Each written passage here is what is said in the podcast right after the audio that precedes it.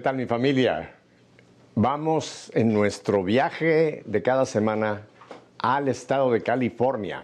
Pero antes les doy un saludo en el nombre del Señor. Un gran saludo en el nombre del Señor.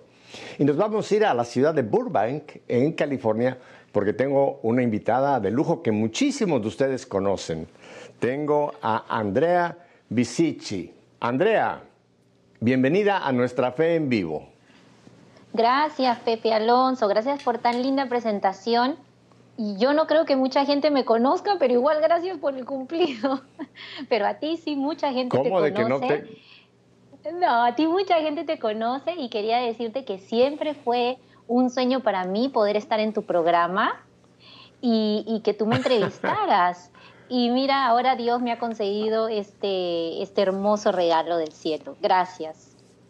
Bueno, yo también me siento muy honrado de tenerte.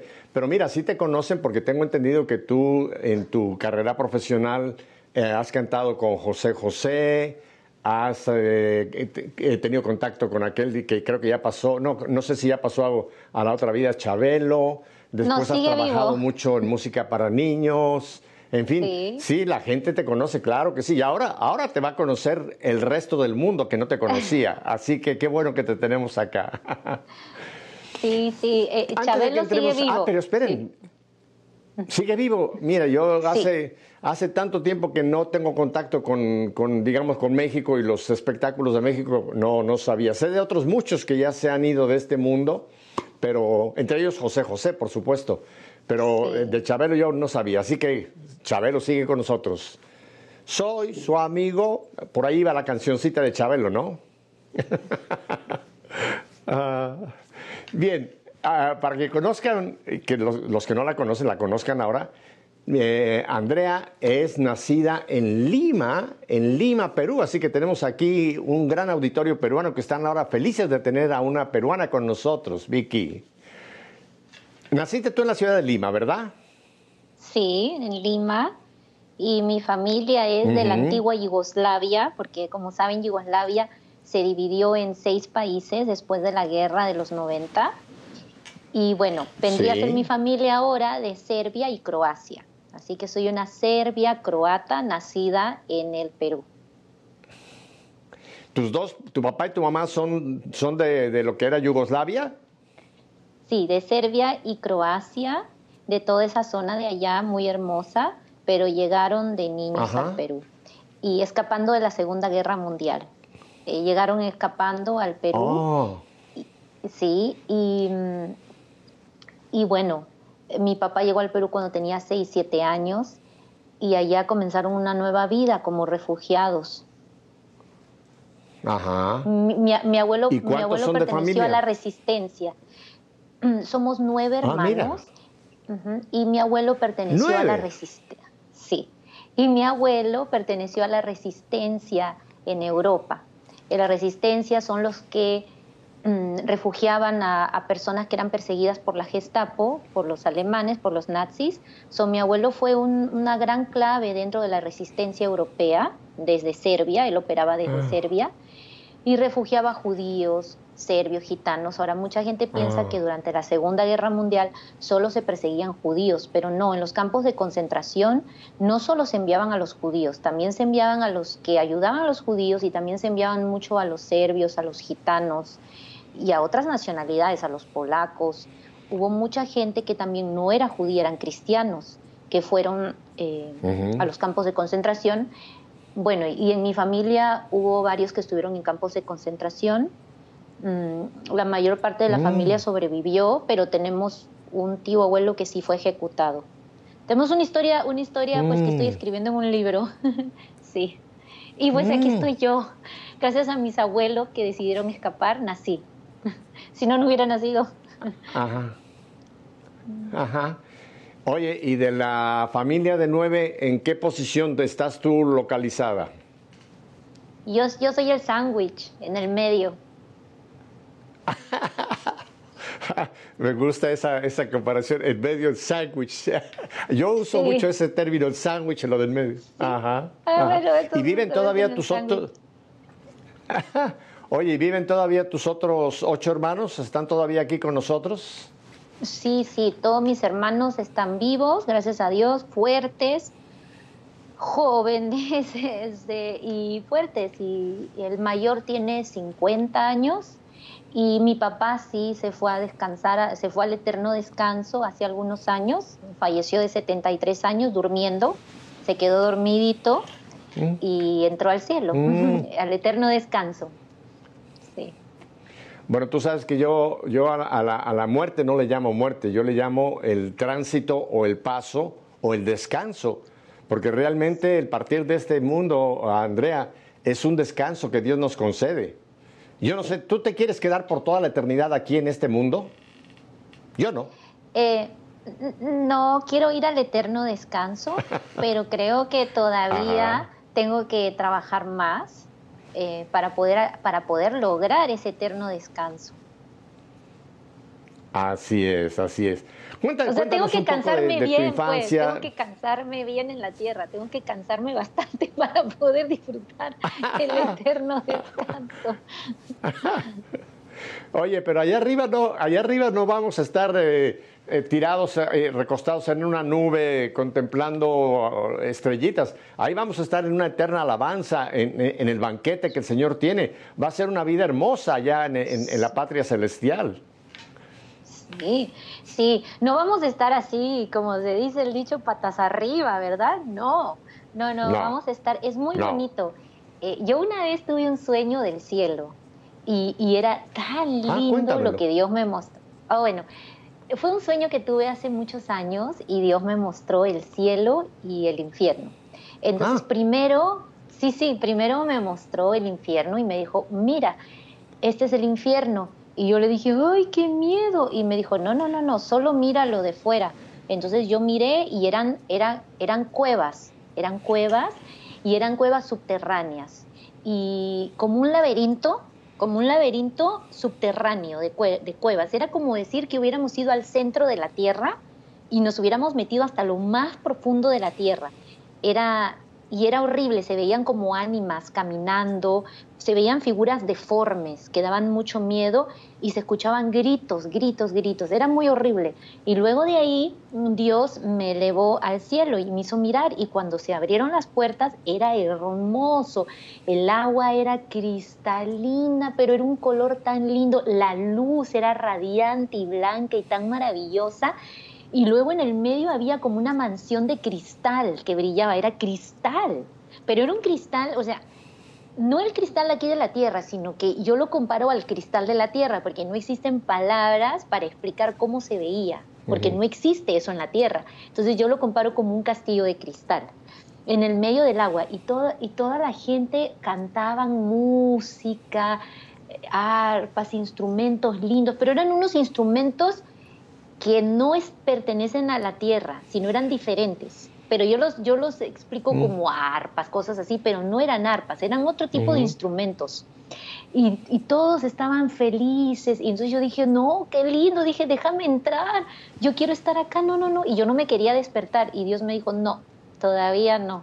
Y de ahí ya me desperté y dije, oh, y dije, yo quería seguir soñando y entrar a ese cielo tan bonito. Era muy lindo. Pero mira qué regalo tan bonito te hizo eh, el Señor. Eh, me recordaste inmediatamente, tú recuerdas a los tres videntes de Fátima, Lucía, Francisco y Jacinta, que la Virgen en la primera de las tres eh, secciones del mensaje, yo no le llamo secreto el mensaje de Fátima, les permitió ver precisamente por unos segundos el infierno y coincide muchísimo en lo que tú acabas de describirnos. O sea que lo que tú tuviste, sí, sí, sí, sí. No he leído esos, tengo que leerlos. He leído ah, sobre Bernadette y Lourdes. Sobre Bernadette ah, he leído mucho porque durante el cáncer Bernadette me acompañó, durante toda mi cirugía estaba siempre Bernadette conmigo a mi lado. Y, me vi tres películas de ella, leí todo lo que, todo, todo sobre ella, sobre su vida, sobre la Inmaculada Concepción, todo eso, pero de Fátima necesito estudiarlo porque no lo he leído, tengo que leer, o sea, sé la historia pero no la he leído lo que ellos recibieron, ah, los pastorcitos. Sí. Mira, como, como premio por haber, por haber estado aceptando la invitación en esta que te hicimos de estar conmigo, yo te voy a mandar el mensaje cuando terminemos esta, esta linda charla que tenemos. te los voy a mandar. Oye, hablando de Bernardet, yo le tengo una enorme devoción. En el año, ah, hace tres años, ah, tres años tuve la dicha de estar en, en, Lourdes. Yo nunca había estado. En Fátima estuvimos el año previo al centenario. El centenario de Fátima fue en 2017 y en un equipo de WTN estuvimos haciendo grabaciones. Y estuvimos también ya en Lourdes. Hay un libro, no sé si tú lo has leído, que se llama La canción de Bernadette, que es un tipo de novela, pero muy apegada, muy apegada a, su, a su vida. Es maravilloso, te lo recomiendo, Andrea, y se lo recomiendo a todo nuestro auditorio. La canción de Bernadette se llama. Lo voy a No tengo en este momento el, Ajá, ah, mira qué buena alumna. Ya está. La canción de Bernardet. porque después uno se olvida. distribuidoras del libro. Ajá. Ese, ese, libro lo consigue, es un libro católico. Se supone que es una novela, pero está basado, porque yo he leído mucha biografía de Bernardet, es muy, muy, muy apegado a la realidad. Pero volviendo entonces a, los tres Vicentes de, de Fátima, te repito, ellos sí tuvieron la oportunidad de ver eh, el infierno y es muy similar a lo que tú mencionas. Fueron unos segundos que quedaron horrorizados. Oye, Andrea, y pensar que en esta corta vida estamos decidiendo, cada uno de nosotros en lo personal, cuál va a ser nuestro destino eterno. No hay más que dos destinos, el cielo o el infierno.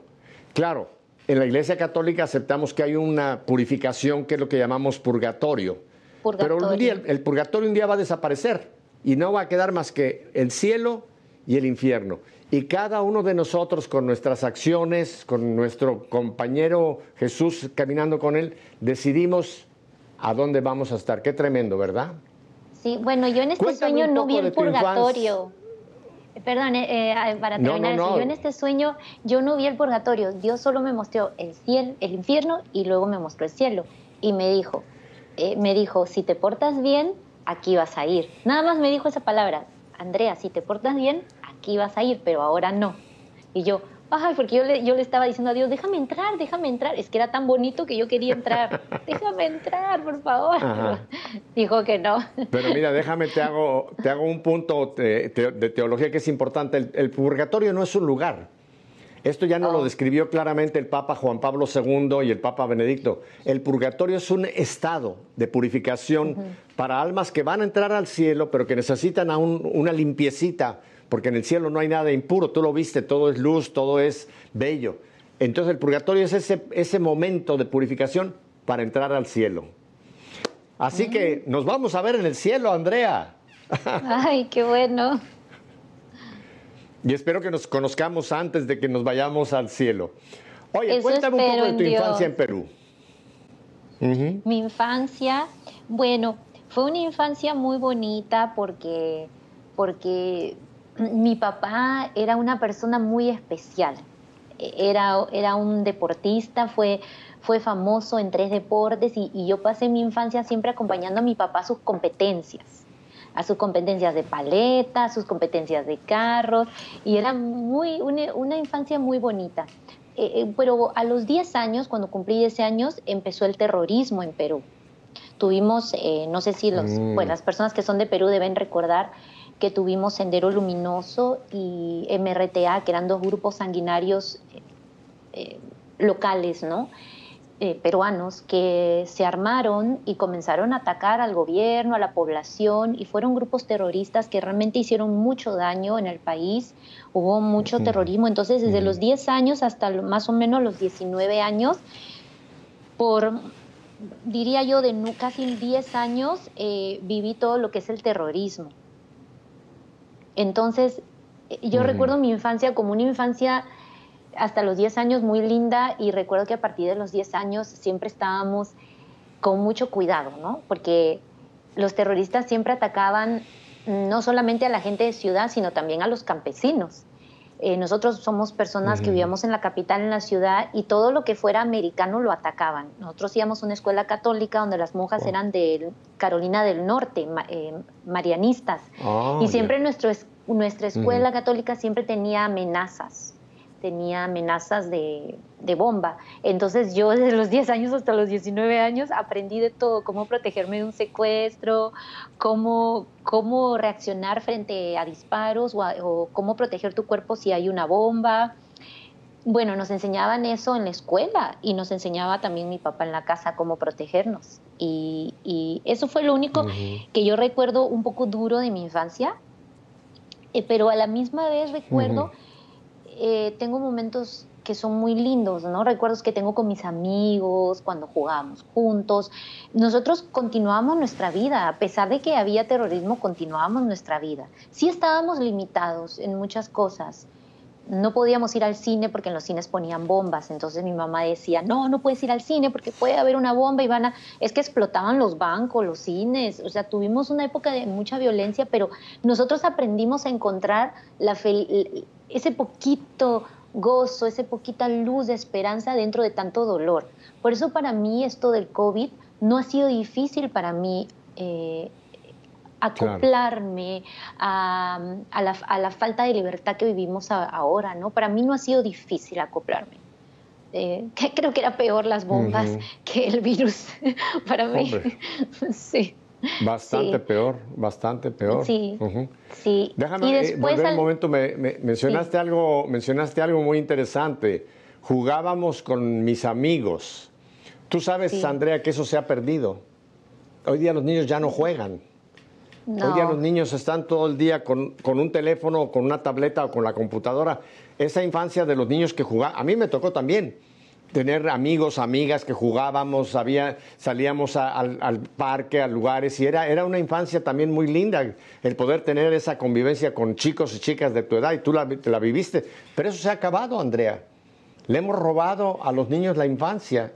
Y además hoy, hoy día los niños ya casi no son niños. Bueno, vamos a hablar de los niños porque tú hubo una época de tu vida que te dedicaste mucho al canto con los niños. Pero cuéntame, sigue diciéndome entonces de tu, de tu desarrollito.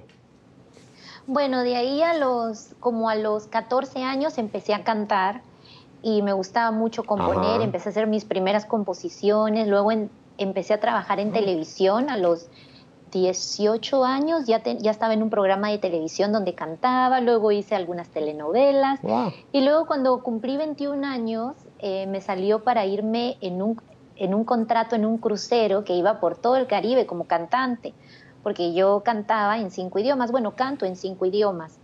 Entonces, mi sueño era ir en un barco y se me dio, se me dio después de audicionar muchas, tratar muchas veces, envié muchos paquetes a la compañía Carnival Cruise Lines. Envié tantos paquetes que en un momento por fin me llamaron y, y hice la audición y al comienzo no me querían contratar porque yo tenía nomás 20 años y me dijeron es que tú eres menor de edad y no tenemos nosotros no, mm, el manager, el director de, del entretenimiento Carnival, allá en la Florida, me dijo, lo que pasa, dice, es que nunca he contratado a un cantante tan joven, dice, porque no es ofenderte, pero a veces no son muy responsables los jóvenes. Dice, me gusta contratar gente de 30 años para arriba. Y yo le dije, no, pero yo soy una persona muy responsable. Y me dijo, bueno, vamos a esperar unos meses a que cumplas 21. Y, porque yo cumplía 21 en agosto, entonces me contrató. Muy buena persona, el señor David Miller, nunca me voy a olvidar que me dio la oportunidad y no le fallé y estuve dos años con la compañía y fue una experiencia maravillosa. Viajé por todo el Caribe, conocí, gente de todas partes del mundo. Luego me regresé a Perú, pero cuando regresé a Perú el país ya había salido del terrorismo, y el terrorismo había acabado, pero cuando regresé a Perú estaba todo quebrado, pues un país que había pasado tantos años de terrorismo, la economía estaba muy mal, no había entretenimiento y pues yo quería ser una artista famosa, ¿no? E-, ese era mi sueño, yo pensaba que pues que ese era el verdadero sentido de la vida a esa edad, yo decía yo voy a ser una artista famosa, como Thalía, Paulina Rubio, en esa época pues eran las que estaban de moda, ¿verdad? Y yo dije, no, pues me tengo que ir a México. Y yo quería ir a México, pero pues mi papá no me dio permiso. Y, y de ahí me salió un contrato a los pocos años para venir aquí a Los Ángeles, California. Y mi papá tampoco me quería dejar ir porque decía, no, muy peligroso, ¿quién será esa persona que te ha contratado? Puede ser un mañoso. bueno, mil cosas, ¿verdad? Entonces al final mi papá hizo todas las investigaciones, yo también investigué, investigamos todo y pues sí era, era una compañía seria la que me traía aquí a Estados Unidos a cantar para unos festivales latinoamericanos. Y pues agarré el contrato, eran seis presentaciones. Ya me vine aquí a Los Ángeles, hice mis seis presentaciones me regresé de nuevo a Perú, al siguiente año me volvieron a llamar para otras seis presentaciones más, volví a venir. Y ya la tercera vez que me contrataron, el tercer año que me contrataron, me quedé me quedé en Los Ángeles, California, dije aquí es porque comencé a andar con gente de Hollywood, bueno, hasta participé en una película con Clint Eastwood, pero un personaje muy pequeñito, eh, hice de reportera en una, en una película que se llama A Million Dollar Baby, la película de la boxeadora, pues yo ya estaba ahí, yo decía, no, pues aquí ya, ya, ya por lo menos ah, soy aquí, aunque sea, he, dicho dos líneas, ¿no? Ni dos líneas, creo que era una línea y era muchos y era una línea, pero yo dije, pues ya estoy aquí trabajando con Clint Eastwood, o sea, pues ya, ¿verdad? Y, ya poco seguro me van a dar un personaje, voy a ser una artista como famosísima, ¿no? Yo, yo tenía esas ideas, ¿no? Que yo pensaba que la fama era lo que iba a llenar mi corazón.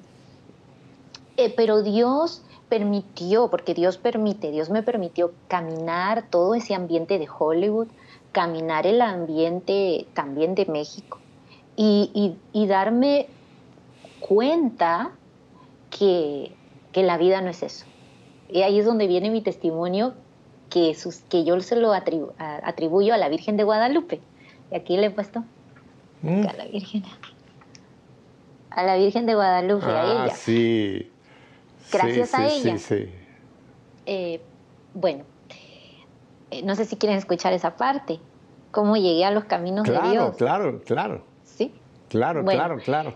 Nada más déjame volver un momentito, un momentito a tu recorrido porque es interesante. Mencionaste también que estuviste en Hollywood y en México. ¿Cómo fue tu estancia en, en México, en mi país? Muy bonita. Ahora le voy a le voy a platicar cómo sucedió que yo acabé en México, porque siempre yo mi sueño no era quedarme en Hollywood, sino yo siempre desde chica yo quería ir a México, ¿sí? Entonces, ah. mm, sí, siempre yo quise estar en México, pero nunca como que se me dio la oportunidad. Entonces, aquí en Los Ángeles hubo los premios, bueno, hay unos premios que se llaman los premios Billboard, the Billboard Awards. Entonces, yo logré conseguir que mi, sí, que me invitaran de telonera.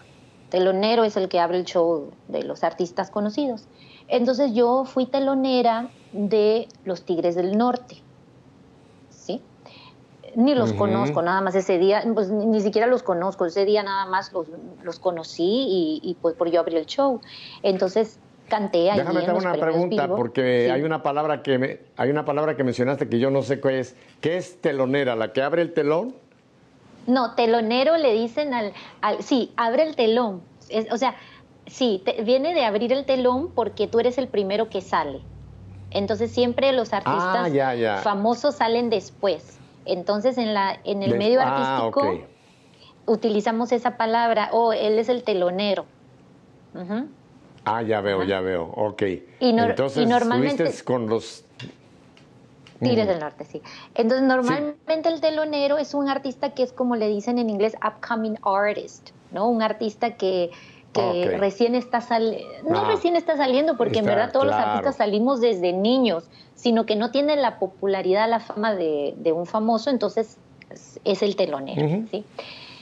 Bueno, entonces allí eh, canté y, y, luego cantó Los Tigres del Norte y luego cantaron otros grupos más. Y ahí conozco a una amiga que el día de hoy es una de mis mejores amigas, Angie Pérez Allende, que en esa época ella era directora de Sony Records México.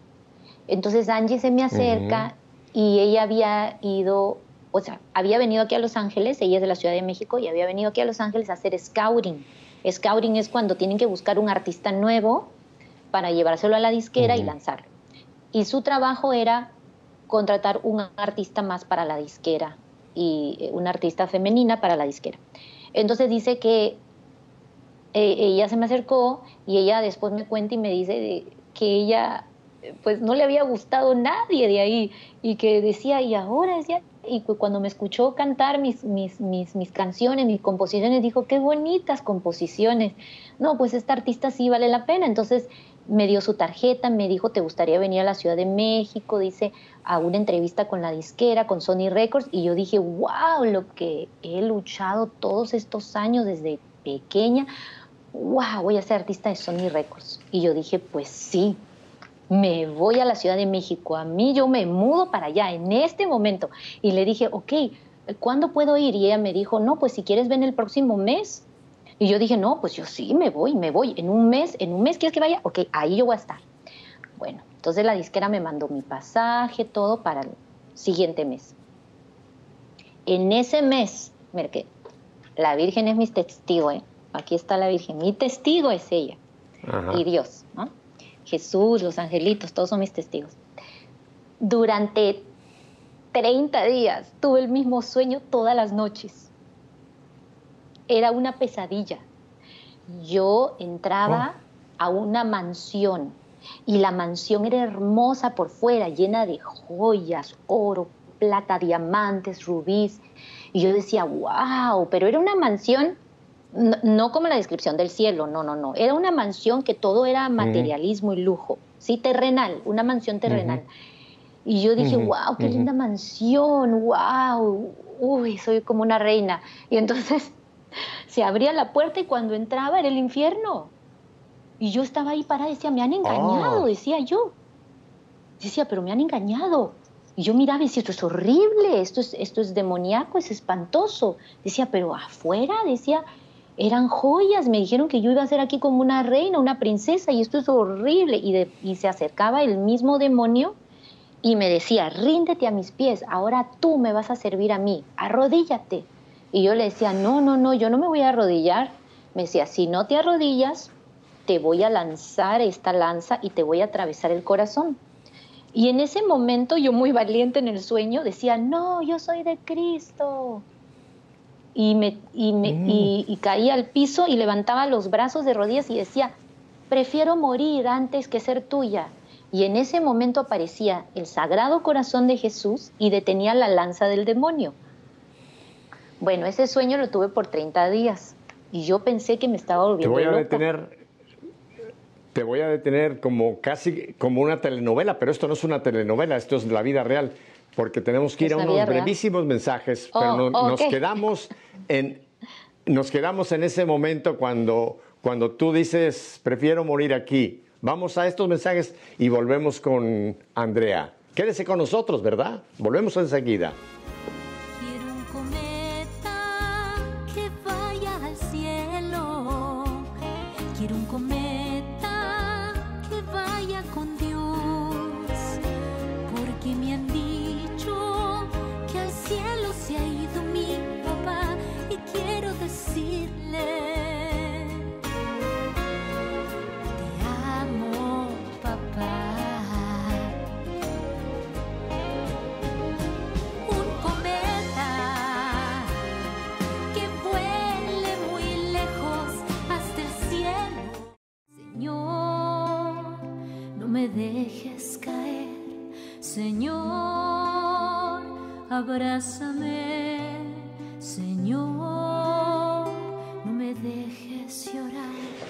No pierdo un segundo más. Andrea, tienes ese sueño, esto en los 30 días previos a ir a, Ciudad de México. Sí. ¿Y qué pasa? Sí.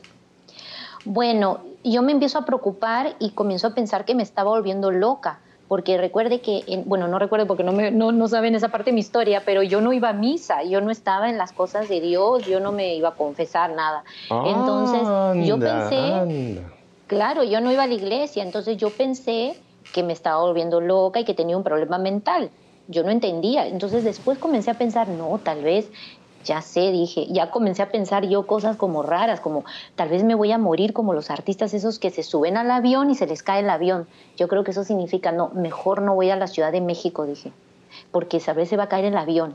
Entonces yo cambié ese vuelo tres veces, porque me dio como una obsesión que se iba a caer el avión, que se iba a caer el avión, porque yo tenía estos sueños que me estaban volviendo loca. Entonces, al final dije, no, no, no, qué tontería las mías, me voy ya, pues ya me tengo que ir, si se cae el avión se caerá y pues ya. Dije, no creo, no creo que vaya a pasar nada. Entonces al final fui a la entrevista. Yo estaba, cambia cambia las fechas. Bueno, al final, la última fecha que yo cambio, la cambio para el 12 de diciembre. 12 de diciembre, ah, el Día de la Virgen de Guadalupe. Sí, pero yo no sabía que era el Día de la Virgen de Guadalupe.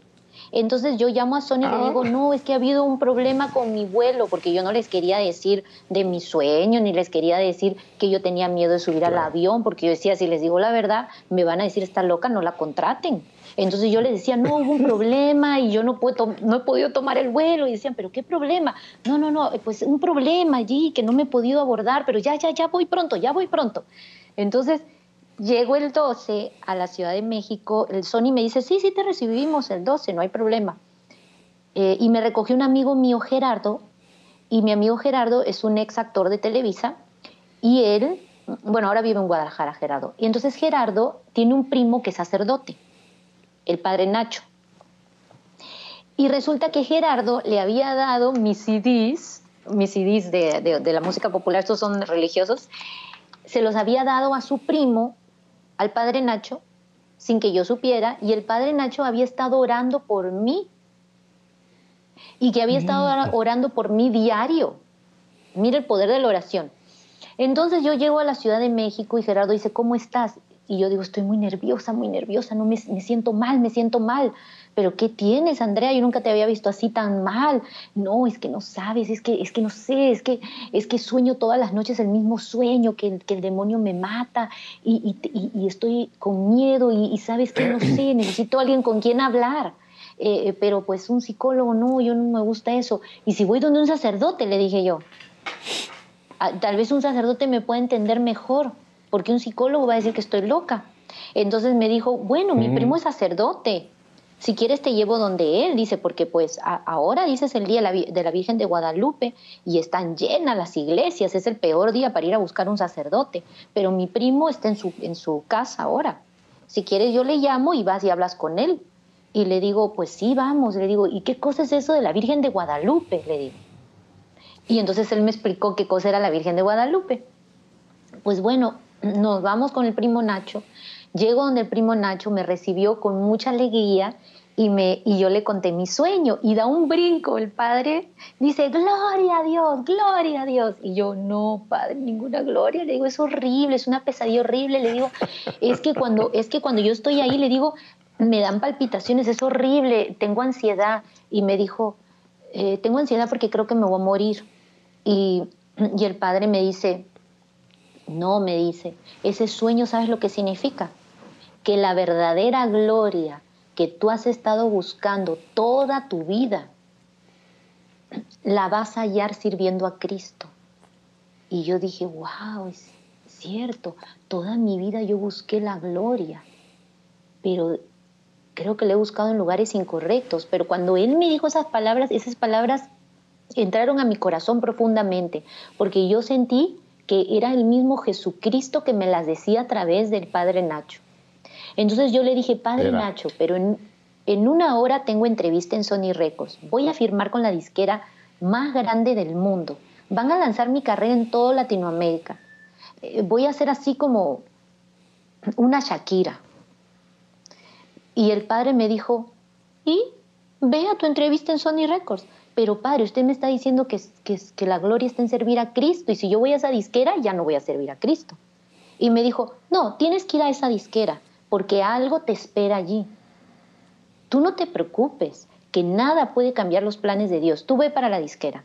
Pues ya me fui a la disquera toda nerviosa y dije, no puede ser, yo he estado esperando este momento toda mi vida y ahora que estoy acá, me entraron dudas si realmente esto es el verdadero sentido de mi vida. Qué gran indecisión. Bueno, entré a la disquera, empezó la reunión de manera muy profesional con Angie muy seria la reunión, me dio el contrato, lo puso en la mesa. Y luego, cuando ella me, estira el contrato, me dice, ¿sabes? Me dice, quiero que sepas algo, dice. Es, tú eres la última artista que yo firmo. Ah, ¿por qué? Porque yo me voy a, voy a renunciar a esta disquera muy pronto. ¿Por qué? Dice, bueno, me dice, es que lo que pasa es que yo ya no quiero estar en el medio artístico Dice, y quiero que antes de que tú firmes este contrato sepas que no vas a tener a alguien que te proteja una vez que yo me vaya. Y tú sabes cómo es este medio, dice. Hay muchos acosadores. Y yo le dije, sí, le dije, porque en ese medio yo experimenté acoso. Le dije, hay muchas cosas que uno ve que dice, wow, qué miedo. Entonces ella me dijo, y vas a tener que buscar una persona que te cuide, te proteja, que esté bien conectada y que te ayude. Entonces yo le, ella me dijo, ¿sabes? Me dice, es que en verdad yo no te veo a ti para este medio. Y ¿cómo? Dice, pues yo te llamé acá, dice, porque de verdad me dice, de todos los artistas que vi, todos se me hacían tan plásticos sus cantos, pero tú compones muy bonito. Me dice, ¿nunca has pensado cantarle a Dios mejor? Y yo le dije, bueno, le dije, ok, le dije, ahora sí que esto sí que me cayó así, le dije como, como no sé, le dije, estoy en shock. Y me dice, ¿por qué? Le digo, es que, es que si supieras todo lo que me ha pasado antes de venir acá, le dije, acabo de venir a hablar con un sacerdote. Y ella me dice, bueno, yo acabo de ir a un retiro espiritual. Dice, y me he convertido. Y por eso me voy de la disquera. Dice, yo no quiero ser una piedra de tropiezo en los planes que tiene Dios en tu vida. Dice, porque tú al firmar este contrato y yo, yo te lo tengo que dar, pero yo voy a ser la piedra de tropiezo de los planes que tiene Dios para ti. Dijo, mejor no firmes ahora, llévatelo y piénsalo. Ponlo en oración. Y yo pues aquí estoy. aquí estoy, nunca lo firmé. Fue la tentación más grande. Eh, anduve con ese contrato por todo México. Luego de ahí anduve con el contrato por, por, todo Colombia, luego por todo Perú. Luego regresé a México, no firmé el contrato y de ahí conocí a Sergio Corona y me invitó a trabajar con, con, Chabelo haciendo unas cápsulas para los niños. Y yo dije, no, pues eso está mejor, es más sano. Y de ahí empecé a trabajar con los niños, porque dije, bueno, dije, se, se, asemeja un poco más a servir a Dios y trabajo con los niños haciendo cosas sanas. Y ahí estuve un año en la Ciudad de México y después me, me regresé a Los Ángeles. Mm, bueno, no hay mucho tiempo para contar por qué regresé a Los Ángeles, pero regresé a Los Ángeles por un motivo que yo tenía, que ya no quise quedarme en la Ciudad de México, porque había mucha violencia y ya me había pasado dos veces saliendo, regresando de Televisa, que, que hubo balazos y había muchos secuestros en esa época, en el año 2008. Sí, sí, sí. Y ya me vine para acá a Los Ángeles y conocí al padre Juan Rivas y el padre Juan Rivas, bueno, eso también fue milagroso como conocí al padre Juan Rivas y el padre Juan Rivas me llevó a hacer mm. programas de niños en Guadalupe Radio. Y de ahí ya me quedé evangelizando niños y de ahí comencé la, la, organización. Es que en verdad toda mi vida ha sido llena de milagros. Toda mi vida ha sido, es todavía hasta que Dios me dé vida, ¿no? No sé hasta cuándo me dé vida en la tierra, pero, pero toda mi historia está llena de milagros. Bueno, eh, eh, yo, yo fui donde ah, la Virgen de Guadalupe eh, perdón, quería mencionar que cuando estando en la Ciudad de México, eh, yo le pedí a mi amigo Gerardo, llévame donde la Virgen de Guadalupe. Me dijo, hoy día no vas a poder entrar, es imposible. Yo le dije, que yo quisiera ver cómo es ella. Entonces, entonces le dije, bueno, llévame a las afueras, al, campo. Entonces nos salimos a las afueras de la Ciudad de México, no, me acuerdo qué carretera agarramos, donde es todo lleno de pinos, pinos, pinos, pinos. Ya es para el, Estado de México. A, Toluca, a Toluca. ya, debe ser para allá. Y entonces mi amigo me dijo, aquí hay, aquí hay, debe ser por ahí. Aquí me dijo, hay, hay campo muy bonito en las afueras. Yo le dije, sí, porque yo quiero ir a orar a Dios, en, no sé, en, en, yo no sé, le dije orar, pero, pero yo siento que tengo que ir a la naturaleza. Entonces me llevó por esta carretera llena de pinos, pinos, pinos hermosos, gigantes. Entonces le dije, para ahí, para ahí. Aquí, en medio de la nada, sí, sí, sí, aquí, aquí, aquí siento que Dios me está llamando. Me bajo del carro me meto entre el bosque y encuentro una gruta con la imagen de la Virgen de Guadalupe. Y me arrodillo allí, me pongo de rodillas y me pongo a llorar y le digo, por favor, por favor, eh, y, tenía el, y tenía el contrato conmigo, ¿verdad? Eh, eh, si eres, de, si eres de, de, verdad, si todo esto no me lo imaginé, si es cierto lo del sueño que tuve, si es cierto lo del padre Nacho, eh, porque yo tengo este contrato y estoy nerviosa y, yo quiero ser una artista famosa, pero dice el padre Nacho que la verdadera gloria está en servirte a ti. Yo no sé si tú eres de verdad, si tú existes, eres, eres verdadero, eres real tú. Si tú eres real, dame una señal. No sé, envíame algo, un canto, algo. Y en ese momento aparece un mariachi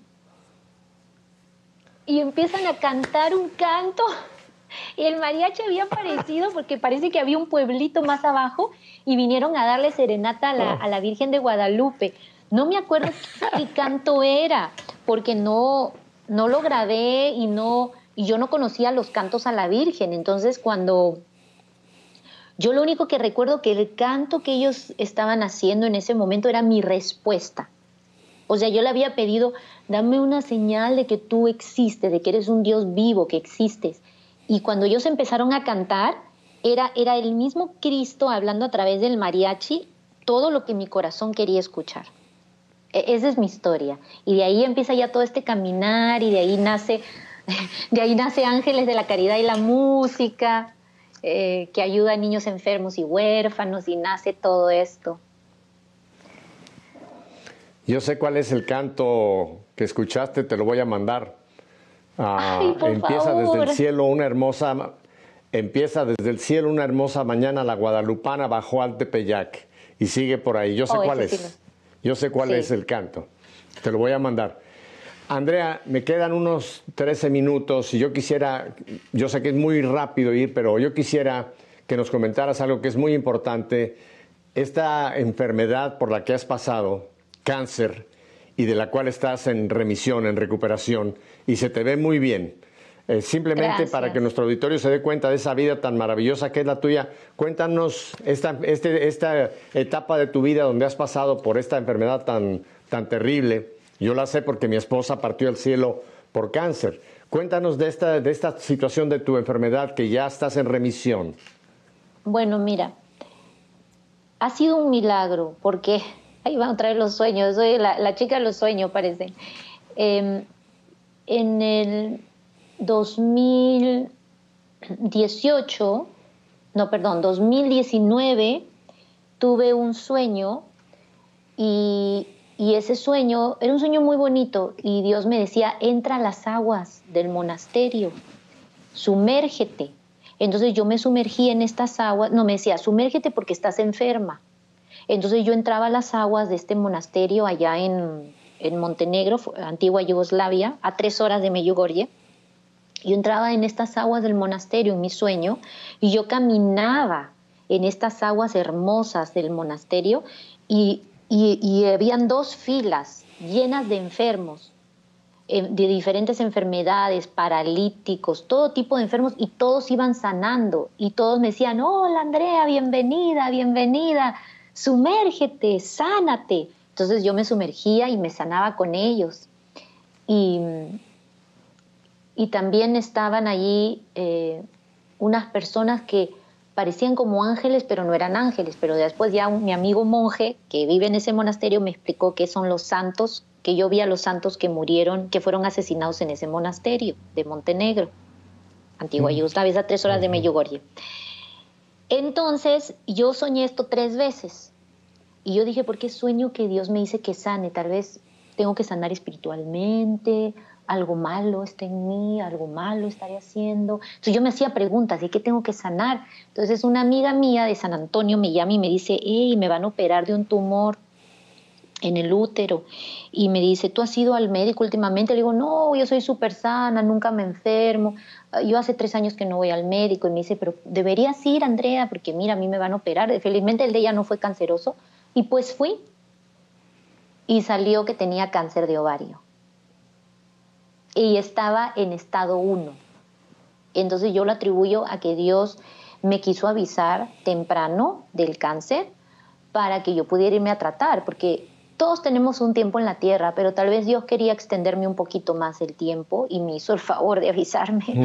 Y fui, me traté, el médico que me operó me dijo, el doctor que me operó, que en 38 años era la primera vez que veía un cáncer de ovario grado 1, porque el cáncer de ovario no avisa, no tiene síntomas hasta el grado 3 o 4, cuando, y el síntoma eh, no es ninguno. El síntoma lo empiezas a sentir porque ya el cáncer hizo metástasis y se fue a los otros órganos, porque desgraciadamente en la parte del sistema reproductor de la mujer está cerca a, todos los órganos. Entonces el cáncer de ovario es un cáncer muy invasivo que se lleva a la mayoría de mujeres por el mismo problema que no hay exámenes preventivos como el cáncer de mama, que tú te puedes hacer una mamografía anualmente o tú puedes hacer tus revisiones manuales, que se los recomiendo a las mujeres que me están viendo y pueden detectar si hay un bultito a tiempo. Hasta con un ultrasonido puedes detectar, pero en el de ovario no, es muy difícil, te tienes que hacer una resonancia magnética. ¿verdad? O un ultrasonido para poder detectar y no existen pruebas preventivas, no lo sé por qué no lo promueven como preventivo, pero yo se los recomiendo que por favor se hagan esas pruebas porque el cáncer de ovario se lleva a muchas mujeres.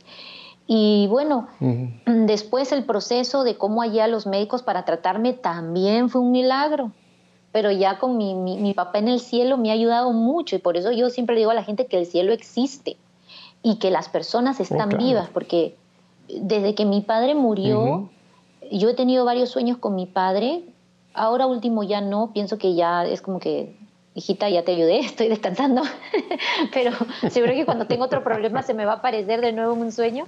Yo, la, relación que yo tenía con mi padre era, era, era como de almas gemelas. ¿No? O sea, mi padre siempre decía que decía, hijita, tú eres la, de todos mis hijos la que más me ama, me decía. Entonces yo decía, no, papito, todos te aman igual. Me decía, no, hijita, tú eres la que más me ama, me amas con una adoración.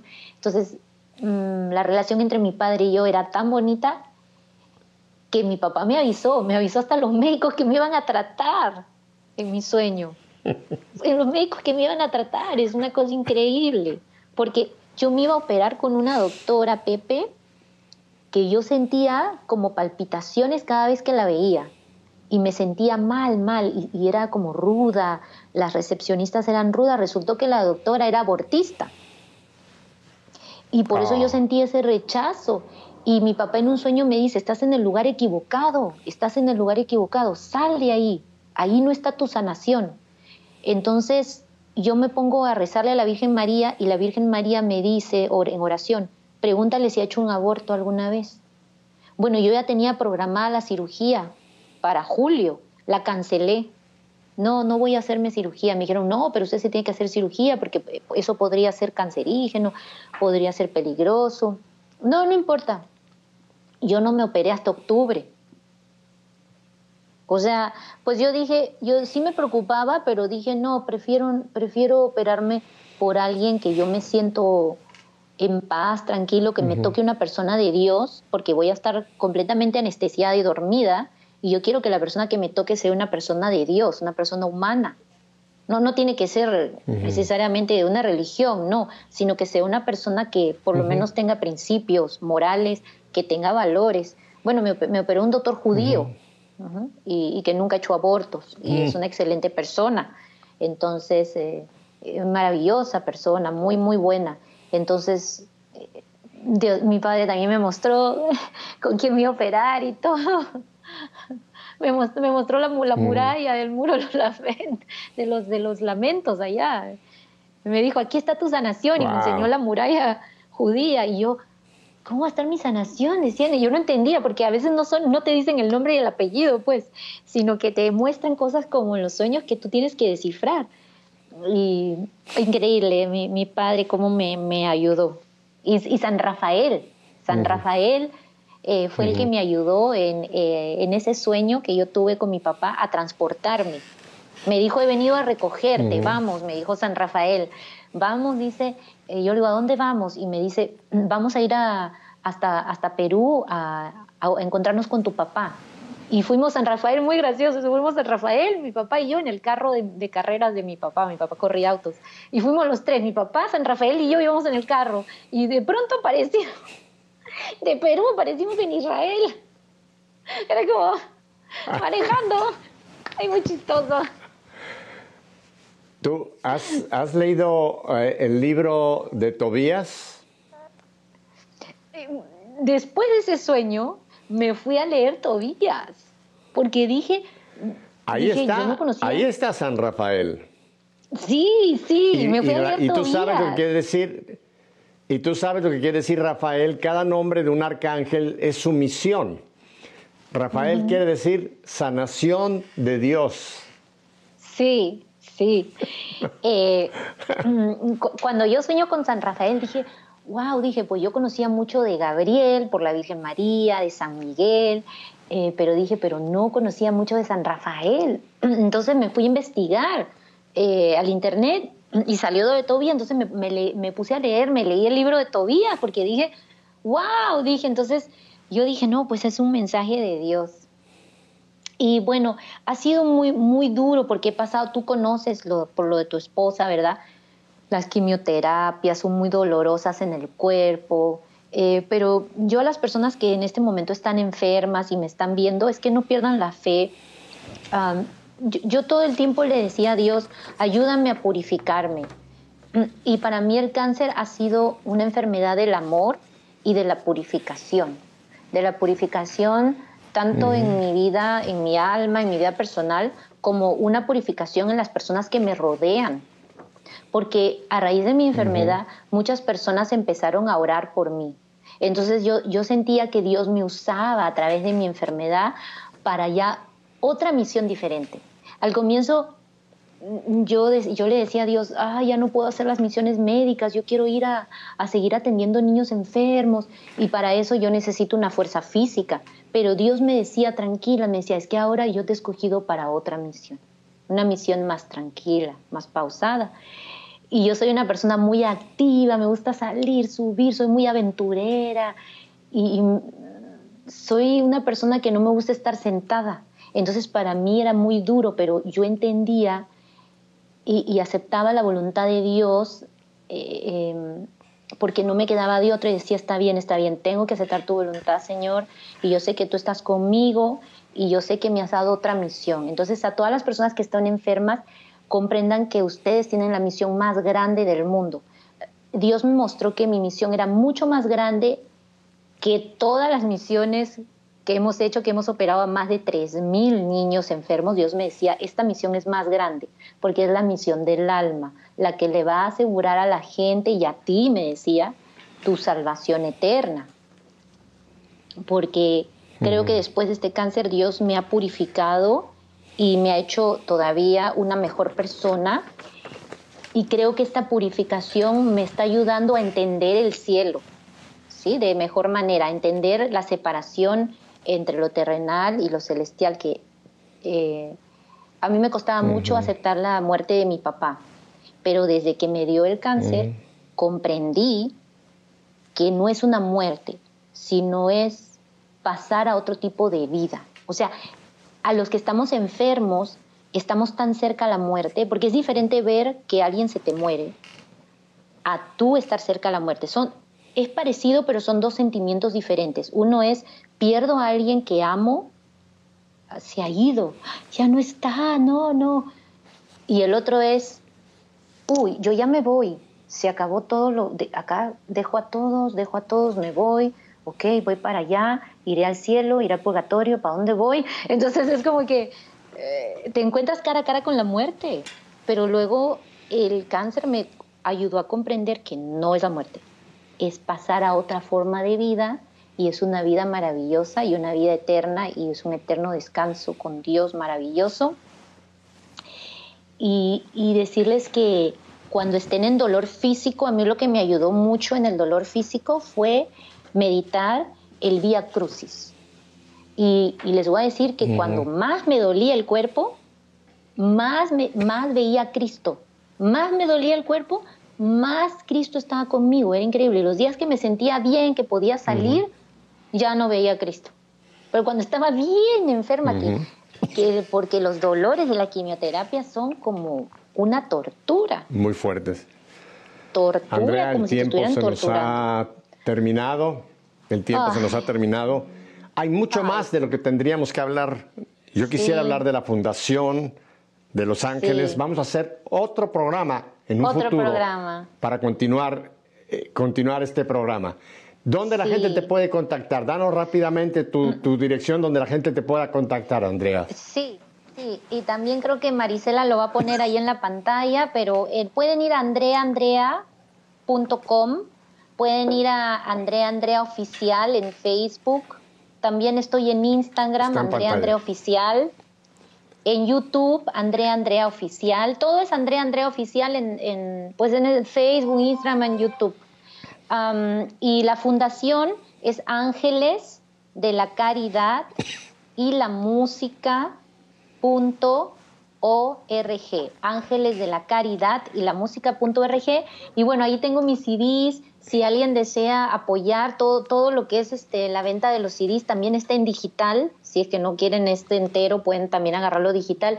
Todo va para ayudar a la obra que tenemos con los niños enfermos, que es una obra muy bonita. Y ojalá que puedan apoyarla. En este momento estoy colectando para, para, otra, para la siguiente misión, para otra misión que tenemos muy pronto. No te digo adiós, solamente te digo hasta pronto porque vamos a hacer un programa Andrea 2 dentro de muy poco. Así que te doy gracias, por el programa Andrea 1 y pronto vamos a buscar la oportunidad de tener un Andrea Dios. Así que si Dios nos concede una semana más de vida, la próxima semana volveremos para seguir con nuestra fe en vivo. Hasta la próxima semana. Chao.